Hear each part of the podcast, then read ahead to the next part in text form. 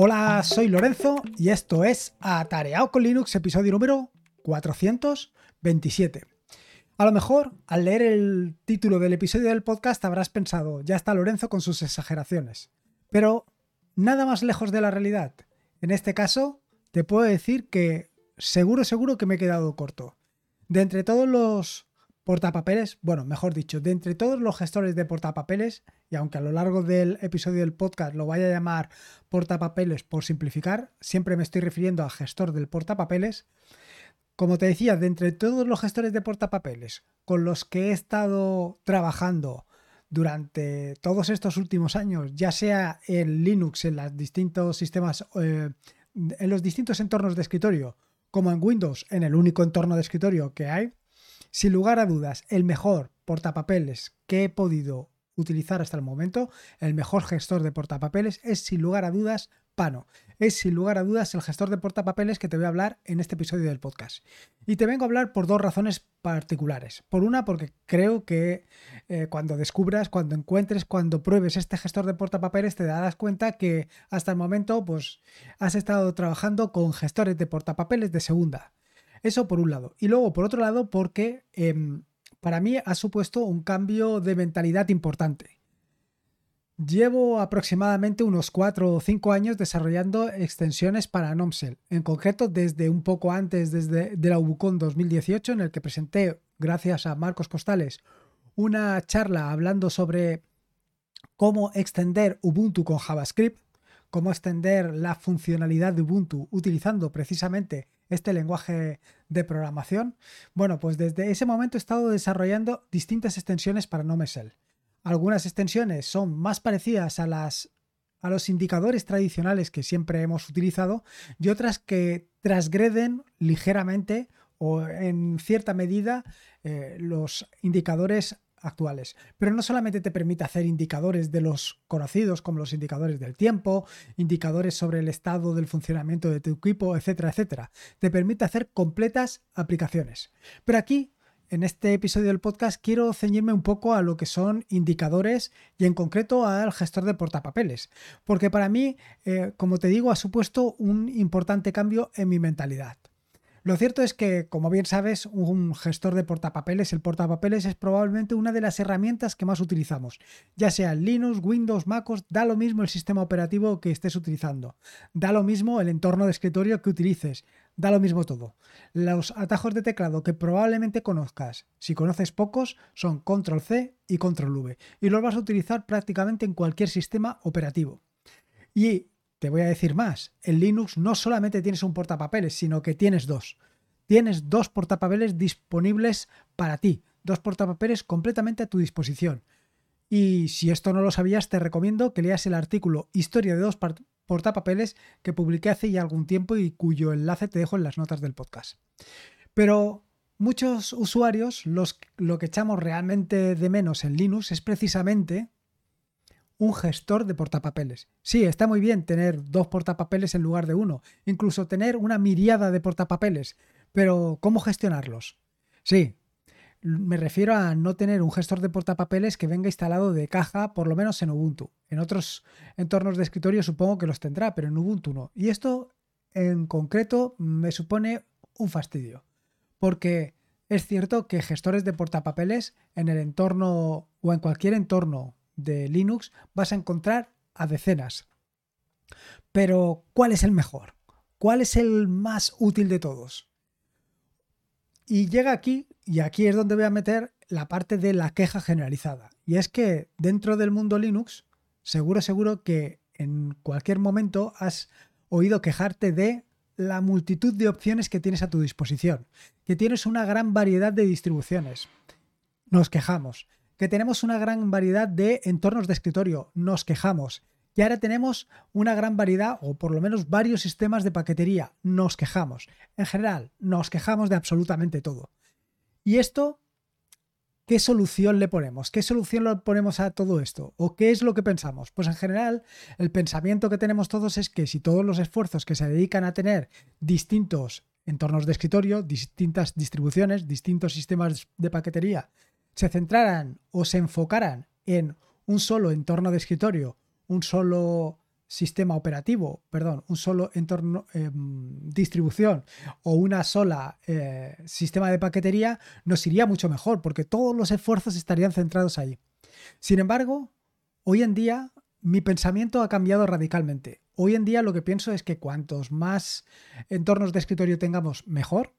Cuantas más eh, distribuciones, más tipos de distribuciones tengamos, mejor. Y por supuesto, cuantos más sistemas de paquetería tengamos, mejor. Y es muy sencillo, porque cuantos más entornos de escritorio, más distribuciones o más sistemas de paquetería tengamos, el poder recaerá en los usuarios. Seremos los usuarios los que determinemos cuál es el entorno de escritorio preferido, cuál es nuestra distribución preferida, cuál es nuestro sistema de paquetería preferido o preferidos. Porque al final, cuantos más hay, los usuarios pueden elegir uno u otro. Si solamente tienes uno, como sucede en Windows o MacOS, no tienes más opción que elegir ese. Y entonces el problema que tienes es que estás vendido a los desarrolladores. Tú vas a hacer lo que quieran los desarrolladores. Sin embargo, aquí en Linux, la opción es justo al contrario. Es el usuario el que decide exactamente el tipo de entorno de escritorio que quiere. Porque si todos nos movemos, por ejemplo, a NomCell, los desarrolladores también se moverán a NomCell. Si dentro de unos meses eh, introducen una característica que no te gusta, ¿qué es lo que vas a hacer? Cambiar. Cambiaremos todos. Por supuesto que esto no es un cambio brusco, esto no se produce del día a la mañana, del día, o sea, de la noche a la mañana, sino que se produce a lo largo del tiempo. Y cuando se produce, pues eh, se van reconduciendo los esfuerzos. Eso por un lado. Y luego la otra conclusión a la que he llegado es que yo, en mi caso particular, no voy a dedicar esfuerzos a crear una nueva distribución, a crear un nuevo eh, entorno de escritorio, a crear una nueva eh, aplicación, eh, perdón, una nueva sistema de paquetería. Lo que sí que quiero crear son aplicaciones. Quiero implementar aplicaciones y sobre todo aplicaciones, em, ¿cómo te diría yo? Aplicaciones con interfaz gráfica, aplicaciones dirigidas al usuario, para que en general el usuario no tenga que recurrir a la terminal. Que sí, que yo soy un amante de la terminal. Eso es completamente cierto. Soy un ferviente defensor de la terminal. Pero yo también entiendo que la mayoría de usuarios no tenemos por qué usar la terminal. Es más, a la mayoría de usuarios, pues la terminal no le interesa. Con lo cual, bueno, pues centremos todos nuestros esfuerzos en desarrollar aplicaciones. Y esto lo uno justo con lo anterior, con el desarrollo de aplicaciones que nos faciliten el trabajo, que nos faciliten nuestra experiencia de usuario, que cuando lleguemos a un sistema operativo, cuando lleguemos a una distribución, que cuando lleguemos a un entorno de escritorio y nos encontremos con esa aplicación, marque la diferencia entre un sistema operativo como puede ser Linux y MacOS o un sistema operativo como puede ser Linux un entorno de escritorio como puede ser NomeSel, como puede ser KDE Plasma, como puede ser XFCE, cualquiera de estas, que vengan marcadas más por las aplicaciones que tenemos, más por aquellas aplicaciones que marcan la diferencia que por el entorno eh, de escritorio en sí. Porque al final lo que vas a trabajar es con las aplicaciones que tienes. No te importa tanto el entorno de escritorio. El entorno de escritorio debería de ser completamente transparente para ti. En fin, que me estoy emocionando y me estoy derivando o me estoy yendo del sitio. Porque lo siguiente que quería hablar era precisamente lo que he empezado al principio del podcast, hablándote sobre la Bucón de 2018. En la Bucón de 2018, como te decía, presenté una charla en la que hablaba sobre cómo extender Ubuntu con JavaScript. Y esto me llevó a dos conclusiones importantes. La primera de ellas es que GNOME te permite desarrollar aplicaciones para el entorno de escritorio GNOME con prácticamente cualquier lenguaje de programación, ya sea C, C++, Python, Haskell, em, Rust, incluso JavaScript. Y cuando vi, cuando descubrí que se podían desarrollar aplicaciones con JavaScript, a mí me rompió todos los moldes, porque esto evidentemente eh, centraba los esfuerzos en toda la cantidad de desarrolladores que hay actualmente, tanto para las páginas web, tanto para la web en la parte de frontend como en la parte de backend en Node.js. Con la ventaja que tienes aquí, con la ventaja que tienes en el caso de NOM, que no necesitas utilizar Node.js para tus aplicaciones, porque ya está integrado directamente GJS en el entorno de escritorio, en el sistema operativo. Con lo cual, con pocos conocimientos que tengas de JavaScript, eh, unos pocos conocimientos también de GTK, aunque aquí a lo mejor te estoy engañando un poco, hacen falta más, pues puedes empezar a desarrollar aplicaciones y puedes desarrollar aplicaciones que van a utilizar en la parte de la cara JavaScript y en la parte de atrás, como todo, funciona con C, con lo cual serán aplicaciones relativamente rápidas. Pero el segundo de los aspectos es las posibilidades que ofrecía NomSell. ¿Por qué? Pues porque hasta el momento todo lo que me he encontrado son aplicaciones que tienen, ¿cómo te diría yo? Y me refiero en este caso a los indicadores, aplicaciones que eh, simplemente son menús. Menús donde en un momento determinado ya se incorporó, por ejemplo, el tema de los interruptores, eh, se incorporaron algunas características, pero no permitían las posibilidades que permite actualmente NomSell. Un indicador de los desarrollados actualmente con NomSell dan una gran cantidad de opciones verdaderamente impresionantes. Y de hecho, en aquella charla de la UBUCON 2018 hice una comparativa entre dos indicadores, uno implementado con la tecnología tradicional y se trataba de un desarrollo que hice hace ya bastante tiempo de My Weather Indicator que actualmente se utiliza en otros entornos de escritorio, no tanto en NomSell.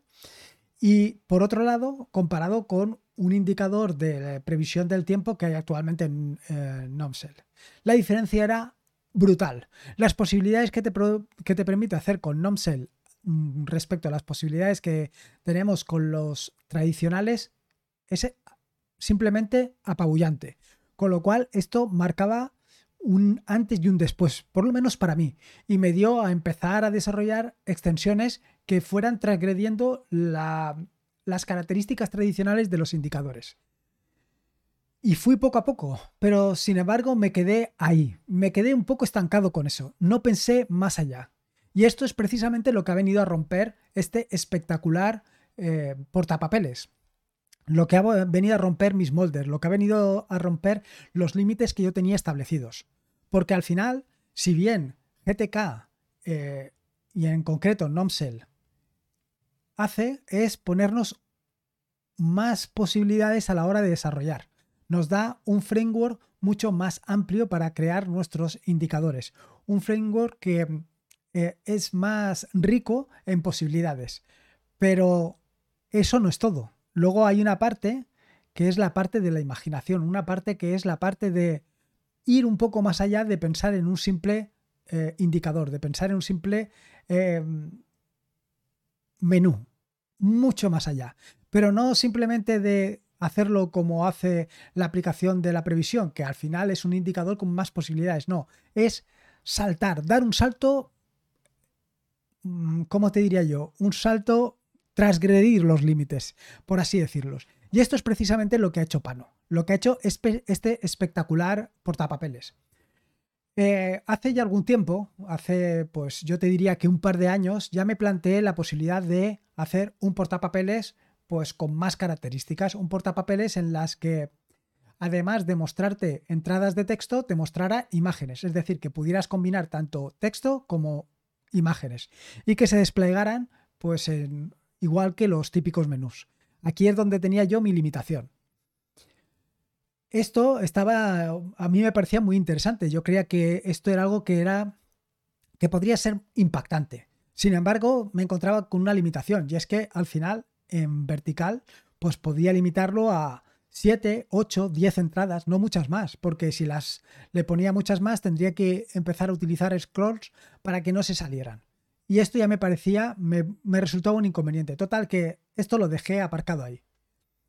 Hace unas semanas o hace unos meses, cuando vi Pano, cuando vi el espectacular portapapeles, me di cuenta que eh, a pesar de tener un framework que me daba muchas más posibilidades, me había quedado en una visión cortoplacista. Pano lo que hace es, en lugar de utilizar una ventana vertical, un menú vertical, lo que hace es en la parte inferior de tu escritorio mostrarte, disponerte a modo de etiquetas, a modo de post-it, todas las entradas del portapapeles. Evidentemente no te las muestra todas, simplemente te muestra seis o siete. Y esas, eh, mediante un scroll, que te decía yo anteriormente, puedes ir moviéndolas a izquierdas o derechas para ir buscando exactamente la entrada que, la entrada que necesitas. Hasta aquí más o menos podría ser un poco lo que yo estaba planteando para lo que yo quería, pero no exactamente. Hace cosas que son mucho más interesantes. Claro, yo tenía uno de los primeros problemas con los que me encontraba, era precisamente que eh, mis entradas, al ser unas de texto, otras imágenes, cada una iba a tener una altura distinta. Al ponerlo como lo pone Pano, lo pone a modo de etiquetas, a modo de post-it, con lo cual todos los post-it tienen exactamente el mismo tamaño. Algunos tienen más contenido de texto o menos contenido de texto, pero el tamaño del post-it es siempre igual. Con lo cual ese problema lo quitas. El siguiente de los problemas es, bien, cuando tienes 8, 9 o 10 entradas, más o menos te vas a poder mover con facilidad. Pero ¿y si tienes un historial de 100 entradas? Aquí tienes otro problema importante, porque entonces moverte y buscar en esas 100 entradas ya empieza a complicarse. Esto de nuevo lo ha resuelto Pano muy inteligentemente lo ha resuelto de la forma para, que para mí es más brillante, un buscador. En el gestor de portapapeles, además de incorporar todas las entradas, ha incorporado un buscador, de manera que te permite buscar no solamente eh, texto, sino cualquier cosa que pueda ser susceptible de ser buscada. Es decir, si pones un enlace también lo va a buscar, si pones un color también lo va a buscar. Esto también es muy interesante, pero no solamente se queda en esto, sino que además añade otra característica adicional, y es que diferencia no solamente entre texto e imágenes, sino además en el caso de texto, te permite o te facilita diferenciar entre los distintos contenidos de texto. Es decir, si tienes un color, él lo que te va a mostrar en la etiqueta va a ser el color.